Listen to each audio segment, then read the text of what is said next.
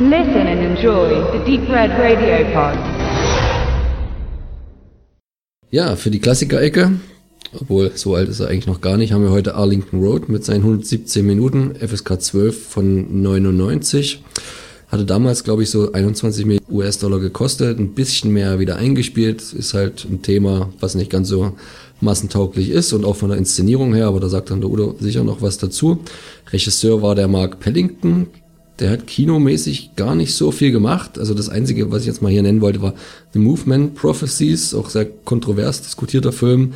Ansonsten relativ viele äh, Folgen von Cold Case äh, der Serie inszeniert und dann auch viele Videos und Dokus eher über Bands, zum Beispiel U2, Alice in Chains und Pearl Jam. Ähm, Autor ist gewesen der Aaron Kruger, auch kein ganz unbekannter, hat so äh, das Drehbuch zu Scream 3 geschrieben, dem Ring Remake, Brothers Grimm oder Transformers Die Rache. Ähm, Darstellerriege exquisit, angefangen beim Jeff Bridges, der den Michael Faraday spielt, ja, die Tron-Filme zu nennen, Fearless, Big Lebowski, True Grit, Starman oder auch Iron Man, wo er mitgewirkt hat, als sein Nachbar Oliver Lang, Tim Robbins, äh, ähnlich äh, Super Vita, die verurteilten Mystic River, Krieg der Welten, Green Lantern, Top Gun und, und, und.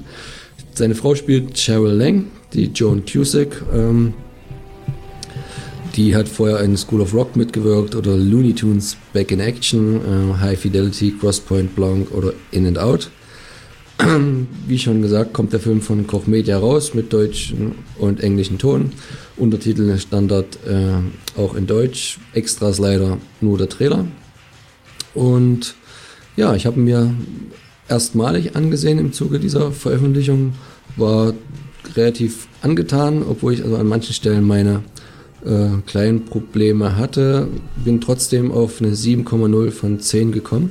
Nummer 2, weil es ein sehr spannender Film ist, der halt äh, eine Paranoia dich quasi als Zuschauer mitfühlen lässt, die den Hauptdarsteller ergreift. Am Anfang aber noch so ein bisschen unklar, wer zieht da jetzt neben mir ein? Ist es jetzt halt wirklich äh, der Terrorist, wie ich vermute, oder ist eigentlich nur ein ganz unbescholtener Amerikaner? Und dann verdichten sich halt die Anzeichen in eine Richtung und ähm, am Ende kommt es aber trotzdem überraschend und ähm, knüppeldick. Ähm, deswegen eine rundum gelungene Geschichte, oder? Wie siehst du das, Udo? Naja, ich äh, könnte jetzt böse sagen, dass der Film nicht mehr eingespielt hat, liegt daran, dass er schon fast wieder zu gut ist.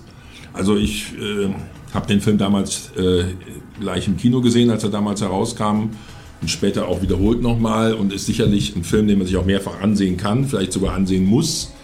Das äh, Ende weiß man natürlich, wenn man das erste Mal gesehen hat, wird jetzt nicht verraten, aber die, das Entscheidendere ist die Entwicklung, die gesamte psychologische Vorgehensweise des Films, wie er anfängt, bestimmte, gerade den Charakter von Jeff Bridges, der am Anfang sehr positiv ist, sehr sympathisch ist, dass der wird immer mehr auseinandergenommen und man ist sich nicht sicher, ist er jetzt Paranoiker, ist er jetzt unsicher.